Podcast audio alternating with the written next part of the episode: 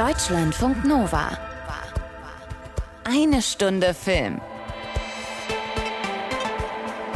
Mit Tom Westerholt. Kaum ist sie wieder da, kriege ich schon Schelte hier. Weil, Es tut mir leid. weil ich sagen wollte, liebe Anna Wollner, endlich bist du nicht mehr in den Alpen, aber die feine Frau Wollner war gar nicht in den Alpen. Ich war zu dem Zeitpunkt letzte Woche schon hinter oder unter den Alpen in der Toskana. Vor zwei Wochen, da war ich noch in den Alpen. Hm. Du hast also einfach die letzte Woche, ich kann es verstehen, du hast die letzte Woche aus deinem Gedächtnis ausradiert, weil du alleine hier warst. Ich bin ja jetzt wieder da. Das war traurig genug, Gott sei Dank. Auch wenn es nur kurz währt, die wunderbare Anna Wollner. Ich wollte gerade sagen, ab, ab nächster Woche bin ich hier alleine. Richtig, dann bin ich weg. Das, lass uns diese eine Woche, diese eine Ausgabe heute wirklich genießen, Anna. Äh, zurück von hinter den Alpen, nämlich jetzt wieder da, wo du dienstags hingehörst. Äh, schön hier bei mir. Die, anstandshalber muss ich dich das fragen. Wie war's in deinem Urlaub? Ah, es war total scheiße. Ich Hm. will das nie wieder machen. Ich habe drei Wochen keinen einzigen Film gesehen. Ich habe Bridgerton geguckt, das war's. Sonst habe ich einfach stur aus dem Fenster geguckt, Aperol Spritz getrunken, bin Hm. braun geworden, war mit den Füßen im Gardasee. Oh, es, äh, Urlaub macht es, nicht. Es Mach klingt das, entsetzlich. Mach, ich mache das nicht. Nein, ich, ich lasse das einfach sein. Ich habe dir ein Wiedersehensgeschenk organisiert und zwar einen ganz übellaunigen, distanzierten, etwas zu abgehangenen 71er Jahrgang. Bossier City, Louisiana Südhang, hat vielleicht ein bisschen zu viel Sonne abgekriegt. Ein Chateau Leto, einen Jared, einen Morbius. Das ist ein wunderschönes Wortspiel. Äh, Ich habe aber tatsächlich auch gelernt, dass man äh, Weine, die man aus dem Urlaub mitbringt, dass sie ganz oft die Eigenart haben, zu Hause anders zu schmecken als am Urlaubsort. Ja, geht, gilt auch für Und Bier. wir haben mehr Olivenöl mitgebracht als Wein. Das funktioniert auch hier zu Hause, genau. Ich kenne das äh, unter anderem mit spanischem Bier zum Beispiel. Es schmeckt im Urlaub eiskalt, wenn man dann da so im, im Sonnenuntergang irgendwo sitzt, schmeckt es hervorragend. Zu Hause die Flasche aufgemacht, denkt man sich, gut, die Plörre kann ich auch einfach direkt weggießen. Aber mal anders gefragt, hatten wir schon mal ein begeisterndes Treffen mit dem Herrn? Überhaupt nicht. Auch darauf kommen wir noch zu sprechen. Wir kennen das beide schon. Er ist kein Spaßfeuerwerk der guten Laune, der Jared Leto. Uh, Und noch dazu haben wir ein lustiges Problem heute, Anna, denn wir beide dürfen zwar äh, drüber reden, worum's im neuen Marvel-Anti-Heldenfilm Morbius geht. Und äh, ich darf dir und euch allen heute auch erzählen, was mir Jared Leto in unserem Talk von vor ein paar Tagen zum Film gesagt hat. Wir beide dürfen nur unsere Meinung zum Film nicht kundtun. Äh, Die wohl lächerlichste Review-Sperrfrist aller Zeiten. Sie geht nämlich bis Donnerstag 0 Uhr 1, also wirklich bis zum Filmstarttag hier in Deutschland. Und ich finde, damit ist auch schon alles gesagt. Genau. Wir wir hören uns dann nächste Woche wieder. Also ihr hört Anna wieder. Ich weiß nicht, wo ich dann sein werde. Nein, wir werden da schon irgendwie gekonnt drumherum eiern heute. Und, ähm, und apropos Eier. Sonic ist auch zurück diese Woche im Kino, der kleine blaue Videospiel-Igel in seinem zweiten Kinofilm. Und was genau hat das jetzt mit Eiern zu tun? Ganz einfach so viel, dass auch hier wieder Jim Carrey mitspielt als Sonic-Widersacher Dr. Robotnik und der hat ja immer so kleine fliegende Raumschiff-Eier um sich rum. So, ähm, Überleitungen aus der Hölle. Ja, ich wollte nichts sagen, aber, Aber ich schön, wollte dass du ir- selber merkst. irgendwie wollte ich, Ich da jetzt wollte dich hinkommen. voll gegen die Wand laufen. Um, damit wir mal hier ein bisschen weiterkommen, also es gibt nicht nur Morbius im Kino, es gibt auch Sonic the Hedgehog 2 im Kino diese Woche, aber Anna, du hast auch noch was und da wird's dann wirklich ein bisschen weniger lustig. Ja, da wird's ein bisschen weniger lustig. Ich habe äh, zwei Sachen mitgebracht. Einen Film, der Venedig gewonnen hat. Das Ereignis, L'Evenement auf Französisch oder im Englischen äh, The Happening. Und äh, letzte Woche groß angekündigt, äh, hier an dieser Stelle, jetzt lösen wir es endlich ein. Wir reden über die zweite Staffel Bridgerton. Damit sollten wir für heute klarkommen. Ähm, Eine Sache, kurz bevor wir uns Dr. Morbius und dessen Darsteller Jared Leto versuchen äh, anzugucken, hier gemeinsam. Ich kriege im Moment gerade wieder so viele Nachrichten von euch. Die meisten kommen per Instagram, einige auch per Mail.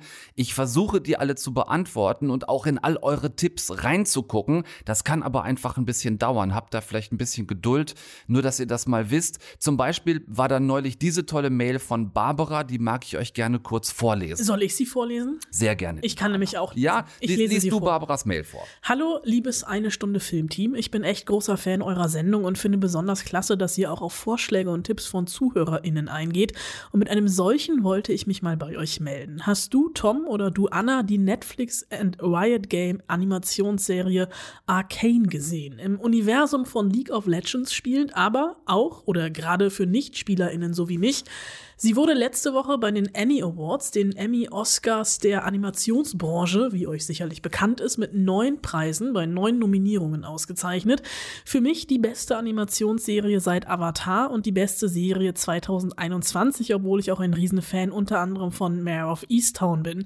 Neben herausragender Animation besticht sie durch ihre Synchronsprecher, sowohl im Deutschen wie auch im Englischen, einem fabelhaften Soundtrack, unter anderem mit Sing und Woodkid und einer Geschichte, die unter die Haut geht. Mich würde eure Meinung zu der Serie sehr interessieren und sie hat wirklich jede, jeden Zuschauerin verdient. Liebe Grüße, Barbara. Das sind so wirklich schöne Nachrichten, die wir häufiger von euch bekommen, wo ihr euch Mühe gebt, auch was toll zu beschreiben und für etwas zu werben, was wir uns dann angucken sollen. Liebe Barbara und damit ein lieber Gruß an alle expliziten Animationsserienfans unter euch, speziell die Anime-Fans, weil gerade von euch immer wieder mal Tipps kommen. Ich, ich mag euch da gerne mit der größtmöglichen Offenheit begegnen und euch sagen, ich habe von Manga, Anime und vielen Animationsinhalten, wenn es nicht jetzt das übliche Disney, Pixar, Dreamworks, äh, whatever ist, wirklich keine Ahnung. Ich weiß nicht, wie das bei dir ist, Anna. Ähm, du wirst lachen. Mein Animations- Hintergrund, ich habe nämlich eben gelogen, natürlich habe ich Sachen im Urlaub geguckt. Ja. Ähm, der kleine Maulwurf, Staffel 1 bis 10, ist bei uns zu Hause gerade ganz hoch Ja, im, im Rennen und das ist mein Erfahrungshorizont aktuell. Genau, Animationsserie könnte ich noch die Simpsons mit äh, auf den Tisch werfen. Das ist nur, ich wollte das gerne einmal anhand dieser äh, lieben Nachricht von Barbara zur Sprache bringen. Das ist genau der Grund, warum wir das hier in eine Stunde Film nicht wirklich machen. Äh, weil ich finde, man ist da eben nicht mal schnell reingefuchst. Ich weiß um die Komplexität des Themas und ich glaube daher, dass Anime-Serien, alles was so in die Richtung geht, wirklich einen eigenen Podcast verdient haben. An dich, liebe Barbara, ich habe mir die erste Folge von Arcane angeguckt, weil ich wirklich neugierig war nach deiner Mail. Ich habe komplett nur Bahnhof verstanden. Ich habe davor gesessen wie von einer Fremdsprache. Ähm, ich kann erkennen, dass das toll gezeichnet ist, äh, dass das ja ein Zeichenstil ist, den ich jetzt nicht so häufig sehe. Aber wirklich jede weitere Beurteilung oder Einordnung traue ich mich da nicht, eben weil ich von diesem Genre schlicht keine Ahnung habe. So, das, also wir verschmähen euch Anime-Fans nicht, weil immer wieder von euch mal Fragen kommen, warum macht ihr das hier nicht in eine Stunde Film? Die Erklärung ist ganz einfach die, ich, Anna, du auch, wir haben zu wenig Ahnung und das ist mir wirklich ein zu gefährliches Glatteis, weil viele von euch, die sich da auskennen, im positivsten Sinne auch echt Nerds sind, also wirklich sich sehr gut auskennen und ähm, ja, ich glaube, da können wir euch einfach wenig weiterhelfen. Wir können einfach nur scheitern. So, wir können da nur scheitern. Insofern nehmt vielleicht Barbaras Tipp, so wie sie ihn geschrieben hat, für euch. Äh, schaut euch Arcane mal an auf Netflix. Wenn diese Serie tatsächlich gerade wirklich mit neun Preisen ausgezeichnet ist bei den Annie Awards, dann scheint es wirklich was sehr herausragendes zu sein. Nehmt den Tipp von Barbara. Wir können da nicht wirklich viel weiter zu sagen. Ja, von da aus zu etwas weitaus unerfreulicherem, zu ihm hier, dem neuen Marvel-Antihelden Dr. Morbius ab Donnerstag im Kino, in seinem bisher ersten Leinwandauftritt. Einfach nur Morbius. Als Ergebnis meines Verfahrens verspüre ich ein übermächtiges Verlangen nach Blut. Zum ersten Mal in meinem ganzen Leben fühle ich mich gut. Gestern konnte ich kaum laufen, heute weiß ich nicht, wozu ich fähig bin. Ich habe die Konstitution eines olympischen Athleten, erhöhte Kraft und Geschwindigkeit, die man nur beschreiben kann als übermenschlich. Ähm, ja, Jared Leto ist unter die Bloodsucker gegangen, beziehungsweise Morbius wird zu einem. Das ist der Teil der Story, den wir verraten können. Er ist einer von Marvels eher unbekannteren Comichelden, eher auch ein Anti-Held. Und es ist tatsächlich das erste Mal, dass da jetzt verfilmt worden ist. Ja, als schmächtiges, kränkliches Kind kommt Michael Morbius in eine Schule mit einer Art angeschlossener Tagesklinik. Er lernt dort seinen lebenslangen Freund Lucius Crown kennen, der dieselbe Blutkrankheit wie hat wie er. Die beiden ähm, sitzen da permanent, auch als Kinder schon zusammen, permanente Blutwäschen sind die Folge. Und dann entwickeln die sich so ein bisschen in unterschiedliche Richtungen. Äh, Lucius wird in erster Linie so eine Art stinkreicher Erbe mit viel Geld, der zu Hause rumsitzt, während äh, Michael der angesehene Wissenschaftler Dr. Morbius wird, der an dieser Krankheit herumforscht und schließlich die Idee hat, seine eigene DNA mit der von Fledermäusen zu kreuzen, weil die gegen diese Blutkrankheit immun sind. Das klappt auch mit äh, erstaunlichem Erfolg, allerdings auch mit unkontrollierbaren fiesen Nebenwirkungen und das erzählt er auch seinem Freund und Geldgeber Lucius Crown. Wir können das vertuschen, die, die, die Leute auf dem Schiff, das, das, das waren Gangster, irgendwelche Söldner. Ich kann das aus der Welt schaffen. Du verstehst das nicht. Doch, ich verstehe es. Bitte, habe ich dir jemals was verwehrt? Habe ich je Nein gesagt? Habe ich dir nicht immer das Geld gegeben? Ich kann es nicht kontrollieren! Ja, dieser Lucius Crown, der wird von Matt Smith gespielt. Den kennen wir natürlich als Prince Philip aus den ersten beiden Staffeln, äh, The Crown. Ansonsten wären da noch Jared Harris mit an Bord und jemand anderer, den wir nicht spoilern dürfen. Ja, auch das ist so Marvel-typisch. Wir sagen an dieser Stelle nur, was wir oft schon gesagt haben. Auch hier wieder gilt, bleibt sitzen, bis der gesamte Abspann des Films durch ist. So Post-Credit-Scene ist das Stichwort. Äh, da passiert durchaus noch was. Was können wir sagen, Anna, über den Film mit dieser Sperrfrist bis Donnerstag. Bewerten dürfen wir den Film nicht. Was können wir noch verraten? Ja, Morbius ist so eine Art Mensch-Fledermaus, aber eben genetisch und nicht wie Batman nur in Form von Kostümen und angeklebten Ohren. Ja. Und als solcher oder vielleicht auch solches muss er sich eben von Blut ernähren. Das ist mal rot, das ist mal blau, wenn er nicht alle paar Stunden wieder in seine gebrechliche ursprungskranker Mensch-Version zurückverhalten will, äh, verfallen will. Und ich hatte das Gefühl, ich wollte äh, Jared Leto was zu essen geben. Ja, zumindest in diesen Szenen wollte man das gerne. Ich habe kurz überlegt, ob wir so einen Kunstgriff machen, Anna, ne? Und ich könnte dich jetzt ja fragen, erinnerst du dich noch an Jared Leto in Suicide Squad? Ich möchte mal von meinem Aussageverweigerungsrecht Gebrauch machen. Und dann könnte ich jetzt ja sagen, also ich sage äh, oder frage, erinnerst du dich an Suicide Squad und frage danach, wie fandst du ihn denn? Ich möchte von meinem Aussageverweigerungsrecht Gebrauch machen. Ja, ihr merkt, es wäre ab hier wirklich ähm, gefährlich glattes Eis, mal wieder, auf das wir nicht, nicht drauf dürfen. Ähm, was wir tatsächlich, wofür wir die Erlaubnis gekriegt haben, ist dieses Interview, zu dem ich ihn vor ein paar Tagen getroffen habe, das jetzt schon vorab zu veröffentlichen und das war wirklich mega absurd. Du hast mich da tatsächlich, glaube ich, sogar angerufen in Ja. meinem Urlaub, weil du äh, mir dein Herz ausschütten musstest. Ähm, und ich habe, nachdem wir auf, ich weiß nicht, haben wir tele telefoniert oder geschrieben, auf alle Fälle haben wir darüber kommuniziert. Ja. Und als wir mit dieser Kommunikation fertig waren, habe ich laut gelacht und war sehr froh, dass ich im Urlaub war. Folgendes ist passiert. Normal ist, dass wir morgens das Film-Screening hatten, also vor dem Interview, dass wir den Film gezeigt gekriegt haben. Allerdings mussten wir dieses Mal alle eine Stunde vorm Screening schon da sein und mussten zum PCR-Test. Wenn bisher Test erforderlich war, dann waren das die Schnelltests, die man halt an der Teststelle machen musste mit Zertifikat. Dieses Mal wollte Sony gerne PCR-Test von allen Beteiligten haben. A, haben wir gedacht, super, weil wir treffen ja Jared Leto auch in Person und dann will man gerne sicher gehen. Ist total in Ordnung. Mittags haben wir uns dann zum Interview im Hotel eingetroffen. Wir waren tatsächlich in dieser Gruppe, in der ich war, überhaupt nur vier Filmjournalisten am Tisch. Bei Hollywood-Stars, du kennst es, Anna, sitzt man da oft zu zehnt. Ein riesengroßer runder Tisch. Wir schon extra zu viert auf der einen Seite vom Tisch, alle getestet. Dann geht die Tür auf. Jared Leto kommt rein, nähert sich dem Tisch und seinem Stuhl, der so umgeklappt am Tisch stand, da hatten wir unsere Mikrofone aufgebaut, nimmt diesen Stuhl, zieht den zwei Meter vom Tisch zurück in den Raum und setzt sich da drauf. Und wir alle so, äh, äh, warte mal, unsere Mikros stehen da auf dem Tisch. Er sitzt jetzt fünf, also zwei Meter, ohne zu übertreiben, zwei Meter weit weg. Und ich sag noch so zu ihm, sorry, würdest du das ausmachen, ein bisschen näher an die Mikrofone ranzukommen, weil, hab auch noch erklärt, weil sonst die Tonqualität einfach echt nicht toll ist. Und er sitzt auf seinem Stuhl, quasi mitten im Raum und sagt, nö, er würde jetzt genau da sitzen bleiben. Schließlich würden wir ja äh, in strange times gerade leben. Also die Tonqualität dieses Gesprächs hinterher, so wie ich es mitgenommen habe, war tatsächlich völlig für den Arsch. Die Klimaanlage im Raum war lauter als seine Stimme auf der, äh, auf der Aufnahme. Ich habe das für euch nur ein bisschen als Erklärung der Tonqualität. Ich habe es massiv nachbearbeitet, um das Rauschen wegzukriegen. Dadurch klingt es alles ein bisschen dumpf.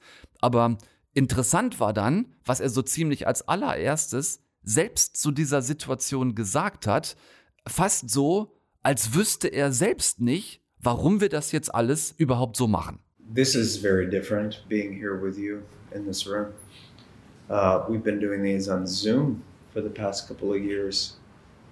So, uh, and there's something really efficient about Zoom because you can just kind of fly in one room and to the, to the, to the next. But it's certainly a bit tedious, and uh, it's nice to be to, to come to this country. That's a really special thing, and to be in Berlin, one of my favorite cities in the world.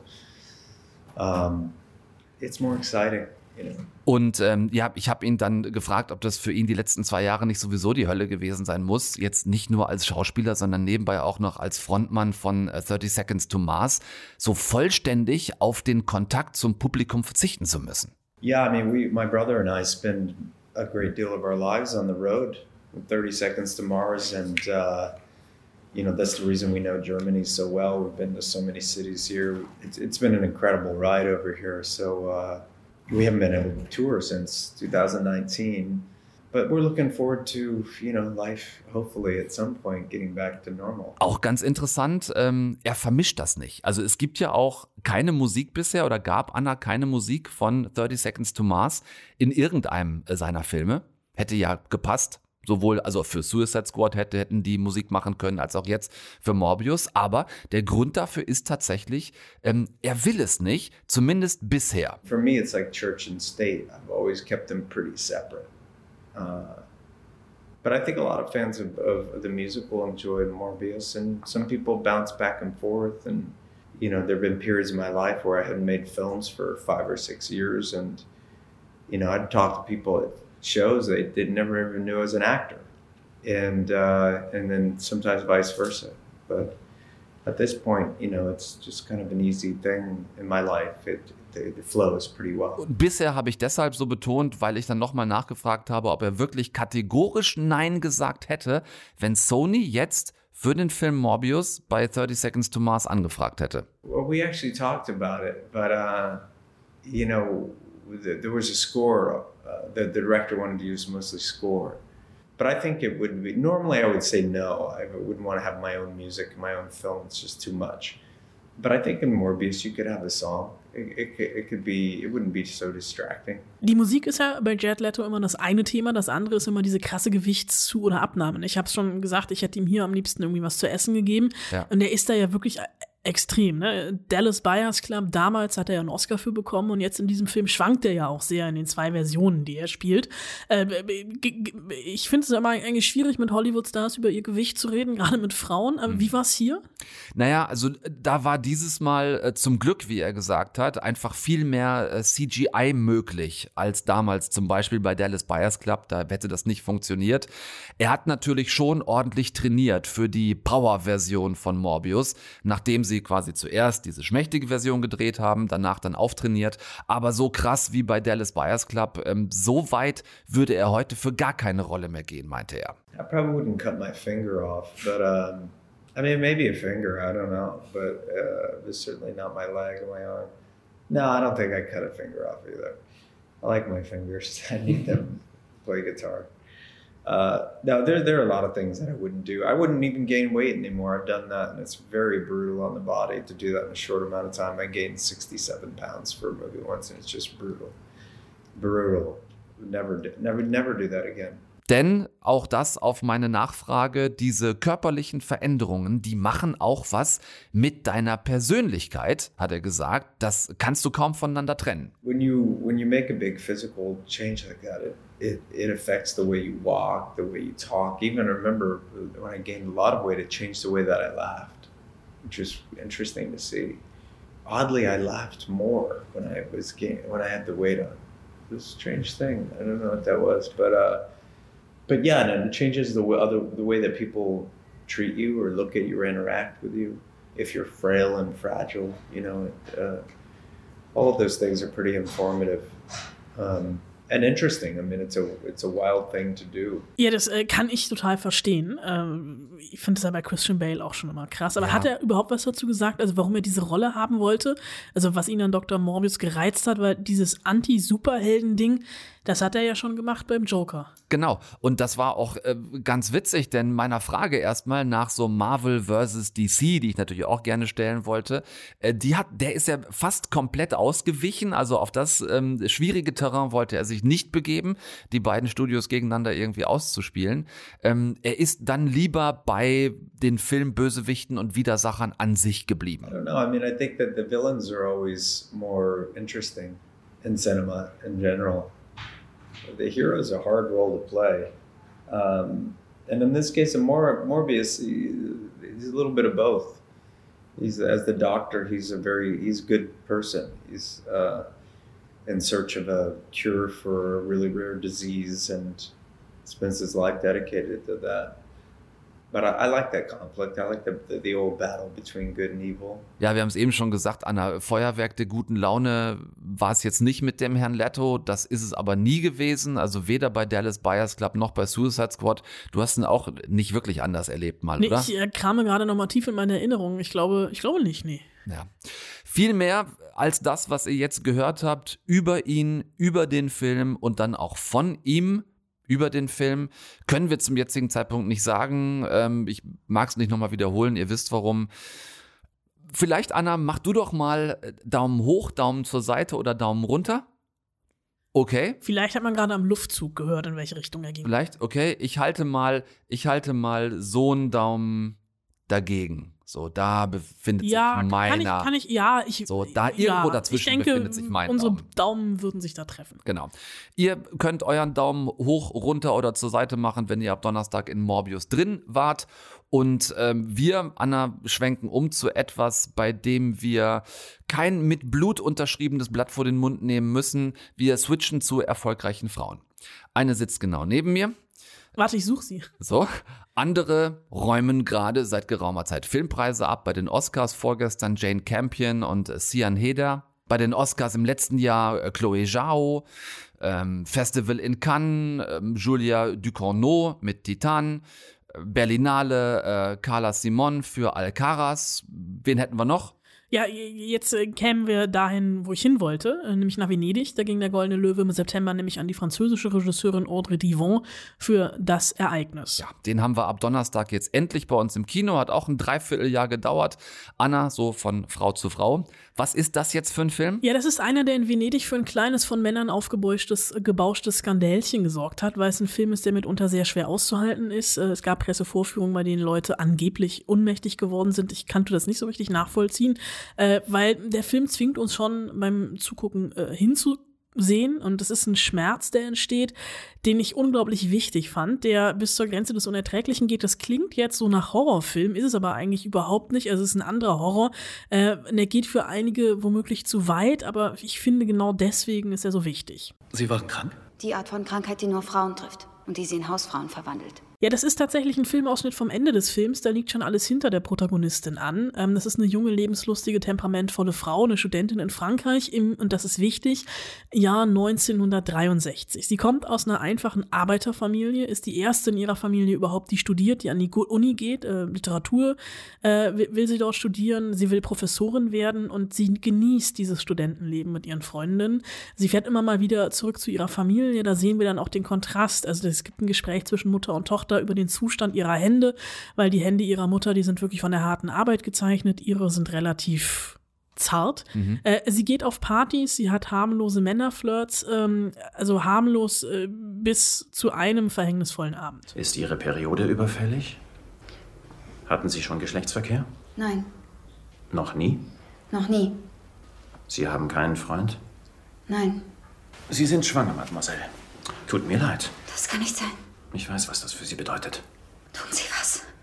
Das können Sie nicht von mir verlangen. Und auch nicht von jemand anders. Ja, das ist der anschließende Arztbesuch und äh, für Ann ist das quasi, ja, ein Weltuntergang.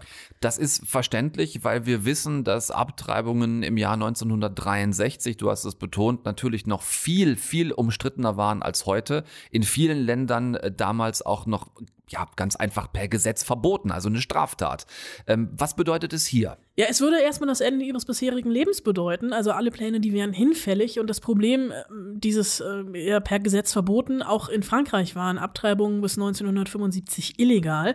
Ihr Arzt, der kann und der will ihr nicht weiterhelfen. Sie ist total verzweifelt. Sie versucht selbst einen Abgang zu provozieren mit einer Stricknadel. Ähm, erfolglos und am Ende bleibt ihr nur der Gang zu einer Engelmacherin. Einige machen es mit Chlor. Chlor in der Gebärmutter. Ist kein Wunder, dass so viele dabei sterben. Sie können von Glück reden, hier zu sein. Ich will kein Laut hören, keinen Schrei, sonst höre ich auf. Klar? Die Wände sind zu dünn. Haben Sie sich gewaschen? Ja. Ja, bei diesem Ton, ja, und dem, was danach kommt, bekomme ich jetzt schon nur beim Hören und wieder dran nach, drüber nachdenken absolute Gänsehaut. Äh, Du hast gesagt, der Film ist sehr drastisch, auch in seinen Bildern. Ich erinnere mich, als du damals von Venedig erzählt hast, es gibt auch eine Szene, die wirkt zumindest einigermaßen ungeschnitten und bleibt die ganze Zeit im Geschehen. Ist genau der Stil des Films das, was es für dich so unaushaltbar macht? Ja, der Film ist einfach radikal, weil es einfach, also die Regisseurin Divon, die zeigt jetzt nicht nur diesen hilflosen Versuch mit der Stricknadel. Ich meine, das sind auch Bilder, die haben wir in anderen Filmen auch alle schon mal gesehen. Äh, sie zeigt auch die Abtreibung und selbst den, ähm, ja, also kurzer Disclaimer sie zeigt den toten Fötus, der in die Toilette fällt. Also wirklich, sie sitzt, sie hockt über die Toilette. Es gibt einen Aufprall von einem Gegenstand, der in der Toilette landet, also so ein Platsch, eher so ein Schmatzer. Und sie guckt rein, die Kamera guckt rein und du siehst da diesen toten Fötus. Da war in Venedig irgendwie so ein bisschen mein Kritikpunkt dafür, für die Schwangerschaftswoche, in der sie gewesen sein soll, war dieses etwas in der Ja. Toilette zu groß. Ja. Ähm, Und die Frage auch ganz kurz, wenn ich das Geräusch höre, brauche ich dann noch die Kamera, die in die Toilette filmt? Ja, schon. Das ist ein bisschen das Stilmittel von ihr, weil die Kamera immer ganz nah an ihr dran ist. Also der Film nimmt voll und ganz ihre Perspektive ein. Äh, wir haben ganz oft wirklich diesen über die Schulter Point-of-View-Blick. Also das ist nicht nur die Bilder, die wir sehen, die ans Bilder sind, sondern es ist auch diese emotionale Tragweite. Weil es macht ja auch was mit ihr, wenn sie in die Toilette guckt. Ja. Und ähm, die Kamera beobachtet dieses reduzierte Spiel von Anna-Marie äh, Bartholomä, der Schauspielerin, und übernimmt damit auch ihren Rhythmus. Und das, ähm, der Film ist nicht im klassischen 16 zu 9, sondern im eingeengten Fernsehformat ähm, nicht ganz 4 zu 3. Ja. Das ist ein bisschen, ein bisschen anders. Unterstreicht aber damit diese Enge, in der Anne sich befindet. Und das ist wirklich klaustrophobisch und einsam. Und in Venedig hatte ich tatsächlich noch ein Problem mit diesem Blick ins Klo. Aber so im Nachhinein denke ich, dieser Blick ins Klo ist extrem wichtig. Wir hatten vor sehr kurzem erst den, ähm, den Berlinale-Film Call Jane im Kino, der sich des Themas grundsätzlich annimmt. Vor zwei Jahren hatten wir das sehr sehenswerte Abtreibungsdrama Niemals selten, manchmal immer. Und ebenfalls äh, auf einer Berlinale, kann ich mich erinnern, 2016, das deutsche Drama 24 Wochen. Es gibt also einiges äh, dazu. Wo reiht sich das Ereignis da jetzt ein? Also der Film spielt ja 1963. Der hat was Zeitloses, ähm, trotz allem. Also er funktioniert im Jahr 1963, aber er würde genauso gut im Jahr 2022 funktionieren und er enttabuisiert. Also und ähm, der äh, Film, die Geschichte basiert auf dem gleichnamigen Roman von äh, Annie Ernaux. Ähm, der hat, als er rauskam im Jahr 2000, auch einen Skandal ausgelöst, äh, weil es auch ja so ein bisschen autobiografisch geprägt ist von Annie Ernaux und auch das Buch sehr, sehr äh, detailliert ist. Und es ist aber jetzt nicht nur einfach irgend so ein Film über einen Schwangerschaftsabbruch, es ist auch ein Film über Einsamkeit, weil Anne ist die ganze Zeit allein. Also sie Ja. bekommt keine Unterstützung. Es ist ähm, ein, ein Film über eine ungewollte Schwangerschaft und der Versuch einer jungen Frau ihr Leben zu behalten, also eine Entscheidung über ihren Körper zu, zu treffen.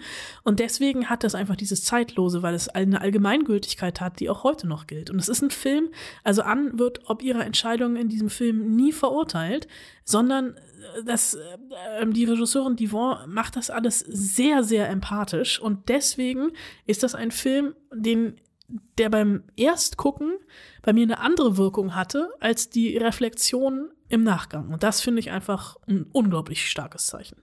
Wenn ihr euch also in ein hartes Thema trauen wollt, das dann mit einem sehr guten Film belohnt wird, dann traut euch vielleicht ab Donnerstag in das Ereignis im Kino. Oder äh, ihr bleibt zu Hause, wählt Tor 2. Ähm, wo, ja, ist da der Song drin? Wir wissen es nicht genau, wir kriegen es jetzt raus. Ähm, wo ihr dann auf dem Sofa die zweite Staffel Bridgerton äh, gucken könnt oder äh, Fifty Shades of 19. Jahrhundert, wie ich es ganz gerne nenne. Wir haben es schließlich letzte Woche versprochen, Anna, und das lösen wir ein. Ähm, Bridgerton Staffel 2 ist seit Freitag draußen. Die erste Staffel haben weltweit über 82 Millionen Leute geguckt. Interessante Zahl, ne? Also genauso viele, wie wir in Deutschland gerne mal Bundestrainer oder Virologen haben. Eine davon warst du, Anna, jetzt nicht Virologin, sondern möglicherweise vielleicht, auch da. Vielleicht auch der Bundestrainerin auf jeden Fall. Auf, Das, je, auf jeden Fall. das weiß ich. Aber du warst auch Bridgerton-Guckerin. Lass uns dieses Serienphänomen bitte nochmal kurz aufdröseln, wenigstens für die zwei Leute, die die erste Staffel verpasst haben, weil sie derweil auf oder hinter dem Mond waren. Äh, ku- kurz für mich, du hast es auch geguckt, ne? Selbstverständlich. Ja, also ich fand das ja so ein bisschen wie so ein Autounfall und das meine ich ausnahmsweise nicht böse. Ähm, ich konnte nicht aufhören, das zu gucken. Und ich wusste auch tatsächlich, als ich die erste Staffel gesehen habe, vor allen anderen, also ich war ja Teil, also noch vor dem Hype, äh, wusste ich nicht so richtig, wollen die mich jetzt verarschen oder meinen die das ernst? Ja. Ne? Also diese Mischung aus Gossip Girl und Jane Austen. Diese Serie spielt mit bekannten Versatzstücken aus romantischen Komödien und Historienfilmen und auf der einen Seite ist dann aber natürlich auch eine pure Seifenoper und das liegt natürlich an der Macherin, an der Produzentin. Das ist Shonda Rhimes. Ähm, du weißt, ich wäre mit Shonda Rhimes gerne befreundet. Die Frau hat äh, Grey's Anatomy gemacht, Scandal, How to Get Away with Murder, äh, aktuell auch Inventing Anna. Äh, ist eine der wichtigsten Serienproduzenten, äh, ist nicht, ist die wichtigste Ja. Serienproduzentin Amerikas. Äh, im, Im Spiegel ist gerade ein sehr vielleicht, vielleicht interessantes ist ansatzweise nur gerade noch konkurriert von Reese Witherspoon, würde ich sagen. Nee, äh, tatsächlich würde ich widersprechen. Reese Ja? Witherspoon ist gegen Shonda Rhimes so klein mit Hut. vielleicht wird sie mal eine. Sie wird mal eine, aber was Shonda, also Shonda Rhimes hat ja wirklich, die hat äh, Ja. diesen diese Carte Blanche bei Netflix, die sie jetzt auch gerade ausspielt, unter anderem mit Bridgerton. Und äh, ja, in der ersten Staffel, denn da ging es um die Liebe und das Balzverhalten von Daphne Bridgerton und dem begehrten Junggesellen, dem Duke of Hastings. Mein Gott, haben die sich angeschmachtet. Das Ganze ist eine Romanadaption der Bestsellerreihe von Julian Quinn. Leben im beginnenden 19. Jahrhundert in London, klassische Oberschicht, High Society der Regency-Epoche. Und das ist natürlich pures Eye-Candy. Ne? Es geht nicht nur um diese Irrungen und Wirrungen der Liebe, es geht natürlich auch um die Kostüme, die sind bunt schrill. Ich hatte die ganze Zeit das Gefühl, ich greife in so eine gemischt war, so, so, so eine bunte Tüte, wie man äh, Ja, bunte im, im. Späti kaufen kann. Ne? Genau. Äh, man greift rein und Bunte weiß, Tüte sagt man aber auch vornehmlich im Rheinland. ja, äh, äh, äh, äh, so Dortmund und sowas. Ne? Da Ja, ja, auch bunte immer Tüte. Bunte Hm. Tüte. Kann man kaufen, ne? kosten meistens einen Euro und Genau. die Sachen sind alle wahrscheinlich ein bisschen älter. Aber das Problem, was ich bei der bunten Tüte habe, ne, ich denke mir immer, ich nehme nur eins äh, und heb mir den Rest auf. Man kann einfach nicht aufhören zu essen oder zu gucken. Mhm. Ja. Also die erste Szene hatte natürlich mit diesen Liebesszenen zwischen Daphne und dem Duke auch sehr viel nackte Haut und Achtung, ich gebe 5 Euro in die Karlau-Kasse, sehr viele Höhepunkte. Sehr viele Höhepunkte. Ich kam wirklich nicht umhin, das nach ganz kurzer Zeit schon extrem mit Fifty Shades of Grey zu vergleichen, weil äh, Daphne Bridgerton ist quasi die 19. Jahrhundert-Version von Anna Steele ähm, und der Duke of Hastings, der ist natürlich Christian Grey. Das ist dieser, dieser über allem schwebende, gut aussehende Typ, der sie quasi ein, weil sie ist ja völlig unerfahren in der Liebe und auch im Sex und er ähm, weiht sie ein in die Geheimnisse der körperlichen Liebe und, und stellt ihr ja auch sogar Aufgaben, was sie machen soll. Ja, aber ich Also, fand diese, diese Abhängigkeitsverhältnisse sind so, so ein bisschen anders und bei Bridgerton ging es ja natürlich auch, ging es ja auch um, um Lady Whistledown, die ja diese Klatschkolumne schreibt, also um ihre Identität, ne, Diversity, die, äh, was ja eine ganz große Rolle schon immer bei Shonda Rhimes ist, Ja. dass wir hier auf einmal eine schwarze Königin haben, die auch in der zweiten Staffel, so viel kann ich dir jetzt schon verraten, wieder Teil davon ist. Und diese ganzen Intrigen, das ist ja schon, das, das war schon ein bisschen mehr als Fifty Shades of Grey. Absolut. Ich hatte das nur bezogen auf die beiden Hauptdarsteller und da habe ich wirklich sehr viel davon wieder drin gefunden. Aber dann lass uns jetzt über diese zweite Staffel reden, denn äh, da wird sich schon einiges ändern. Die erste, spoilerfrei ausgedrückt, endet mit einem einigermaßen Happy End, mit so einem Zwischen-Happy End, würde ich sagen. Ähm, der Duke of Hastings und Daphne Bridgerton sind gefühlt in den gemeinsamen Sonnenuntergang geritten, aber mit denen geht's zentral jetzt nicht unbedingt weiter. Nee, das ist tatsächlich die erste Enttäuschung für Fans. Der Duke ist gar nicht mehr dabei. Reggie Jean Page, der den Duke of Hastings gespielt hat, ist ausgestiegen. Ähm, Daphne taucht nur am Rande auf. Und es geht natürlich um ein neues Paar, eine neue Verkupplung. Der älteste Sohn der Bridgertons ist diesmal dran, Anthony. Und der will sich nach genussreichen Jahren als Junggeselle endlich vermählen. Es ist die Saison, in der der Vizegraf nach einer Ehefrau Ausschau hält. War das vonnöten, ja? Ja, war es. Eure Majestät darf ich vorstellen? Miss Kate Sharma und Miss Edwina Sharma. Ich hoffe, ich gefalle den Männern. Alles, was du tun musst, ist zu wissen, wonach genau du hier suchst. Einen Mann mit Charme. Und gutem Aussehen natürlich. Seine Auserkorene ist ähm, überraschenderweise das Juwel der Saison, die aus Indien mit ihrer Schwester Kate gekommene Edwina. Die muss er nur noch erobern und an der Schwester Kate vorbei, die die Männerwahl der kleinen Schwester nämlich mit Argusaugen bewacht. Ich finde das ja ein bisschen schade, ne? Ich fand ja, der hätte ganz wunderbar mit seiner Opernsängerin zusammengepasst. Aber gut, das soll wohl ganz offensichtlich nicht sein. Es klingt, so wie du es erzählst, schon auch wieder massiv soapig macht's denn auch wieder Spaß, dieser Autounfall? Also es ist die wunderbarste Sinnlosbeschäftigung, die man gerade machen kann. Ähm, es gibt ganz klar einen anderen Fokus als in der ersten Staffel. Es ist ein bisschen ernster geworden, auch von der Tonalität her. Wir sehen zum Beispiel Rückblenden, in denen Anthonys Vater in seinen Armen stirbt und wir deswegen äh, verstehen, warum er als äh, Erstgeborener äh, so ein bisschen ja zu so einem Arschloch-Tyrann wird, weil er einfach nur seine Familie beschützen will.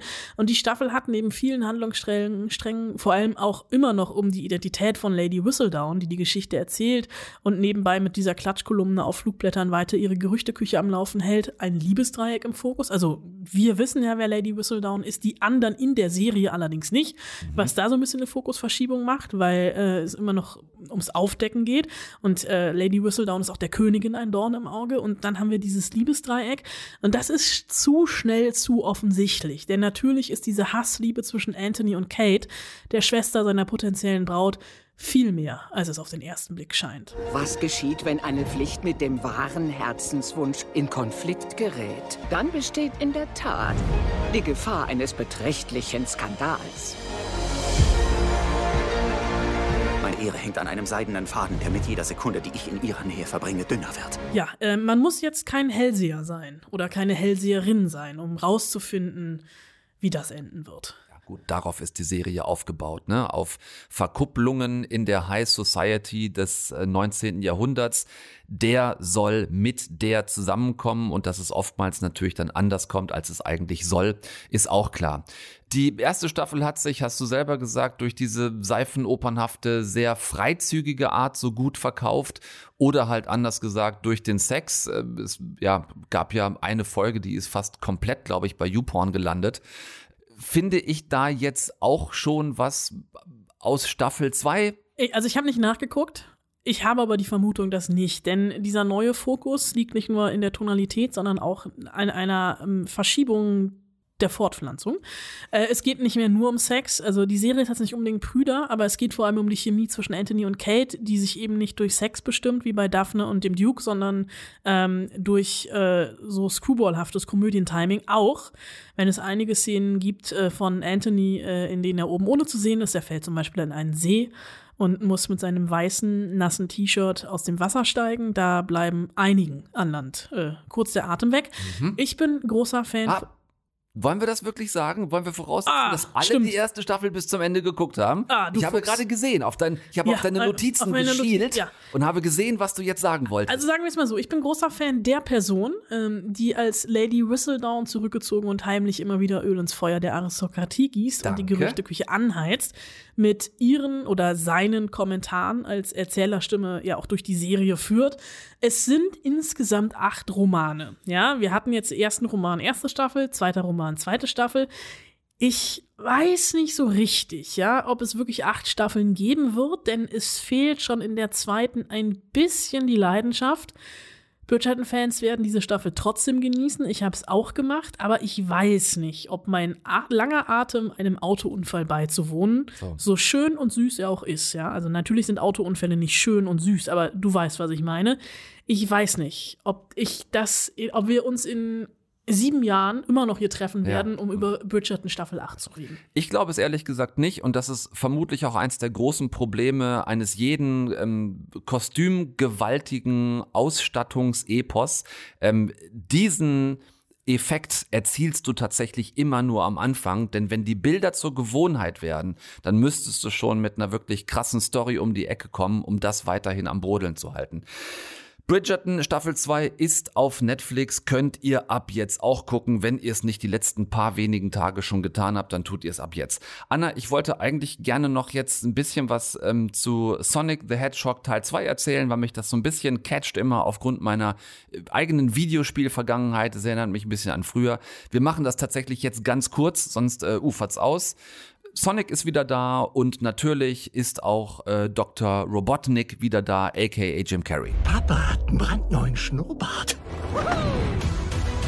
Vertrau mir, der Moment wird kommen, wenn deine Kräfte gebraucht werden. Aber nicht du wählst den Moment aus. Der Moment wählt dich aus. Ich hab voll die Gänsehaut gekriegt. Wie Warte viele mal, Gesichtsausdrücke hat er? Äh, Jim Carrey hat in diesem Fall, als er hat ja diesen massiv breiten äh, Blockschnurrbart als Dr. Ach, stimmt. Robotnik. Ähm, es sind gar nicht so viele, aber natürlich spielt Jim Carrey mit seinem Gesicht, das macht er immer. Es sind vielleicht dieses Mal fünf oder sechs, statt sonst manchmal zehn oder 15. Und auch sonst, ehrlich gesagt, hat mir einiges gefehlt an diesem Film. Nämlich diese Ingame-Action, die der erste Film noch hatte, dass du dich also beim Film gucken wieder versetzt fühlst in das Computerspiel von damals. Das ist eigentlich so gut wie weg. Ähm, Dr. Robotnik ist nicht allein dieses Mal. Er hat sich Knuckles als Verstärkung geholt, der komischerweise im Deutschen die Synchronstimme hat von Optimus Prime. Also du siehst, du siehst so einen kleinen roten Sonic, der sieht ja quasi genau aus wie Sonic, hat nur etwas dickere Fäuste. Knuckles, der ehemalige Gegenspieler aus Sonic aus den Videospielen. Und er hat wirklich die Synchronstimme, also Rainer Schöne hat äh, Knuckles gesprochen. Das hat mich jedes Mal, wenn der den Mund aufgemacht hat, komplett aus dem ganzen Film rausgeschmissen. Sonic wird von Julian Bam wieder gesprochen, oder? Genau, der wird wieder von Julian Bam gesprochen. Ähm, und es gibt noch eine, ähm, eine, eine dritte Figur aus den Videospielen von damals, nämlich Tails, also so eine Art zweischwanziger Fuchs. Ja. Das sind also quasi sozusagen die vier Kernpersonen, um die es dieses Mal geht. Zwei auf der guten Seite, zwei auf der bösen Seite und der Rest ist ein reiner Halb-Animations-, Halb-Realfilm, Action, Komödien, Versuch. Hat mich nicht umgehauen, sehr junge Zielgruppe, die Dialoge, ich habe kurz gedacht, oh, die 90er wollen ihr Drehbuch zurückhaben. Es ist ein Film wirklich geworden, leider für sechs bis zwölfjährige, für die ähm, älteren Computerspielfans von damals ist es nicht wirklich der goldene Wurf, die können einen Bogen drum machen. Dann gehe ich einfach dreimal rein, dann habe ich das Alter auch erreicht. So, wollte ich gerade sagen. Gehst du dreimal rein, dann passt es wieder. Ich hingegen, Anna, gehe jetzt und zwar, ähm, äh, und zwar also wirklich. Also für, aber nicht für immer. Nein. Also nein, um Gottes Willen. Nein, also für immer so wollen wir mal nicht gehen. Ich, ähm, ich mache, sag mal, etwas kürzeren Spaziergang, aber ähm, die nächsten vier Wochen übernimmt die Frau Wollner hier das Ruder. Ja, du lässt mir aber, also ich habe ja den Fehler gemacht, ich habe ja auch im Urlaub gearbeitet und mich immer mal wieder gemeldet. Du bist so clever, machst das nicht, lässt mir aber, spielst ein bisschen Ostern und versteckst hier im Büro so. ein paar Sachen, die ich dann nach und nach finde und versuche in die Sendung einzubauen. Das werden wir so machen. Ein paar Easter Eggs ähm, lege ich hier aus bei uns im Büro. Du baust sie ein. Ähm, wir hören uns dann zusammen wieder in vier Wochen. Ich wünsche dir viel Freude. Vielen Dank. Viel Freude und Vergnügen. Euch selbstverständlich auch. Wir hören uns in vier Wochen wieder. Anna kriegt ihr wie gewohnt nächsten Dienstag bei der nächsten Ausgabe eine Stunde Film. Bis dahin macht bitte keinen Blödsinn, passt auf euch auf, bleibt gesund. Guckt nix, was wir nicht auch gucken würden. Hauptsache es Flimmer. Deutschlandfunk Nova. Eine Stunde Film. Jeden Dienstag neu. Auf deutschlandfunknova.de und überall, wo es Podcasts gibt. Deine Podcasts.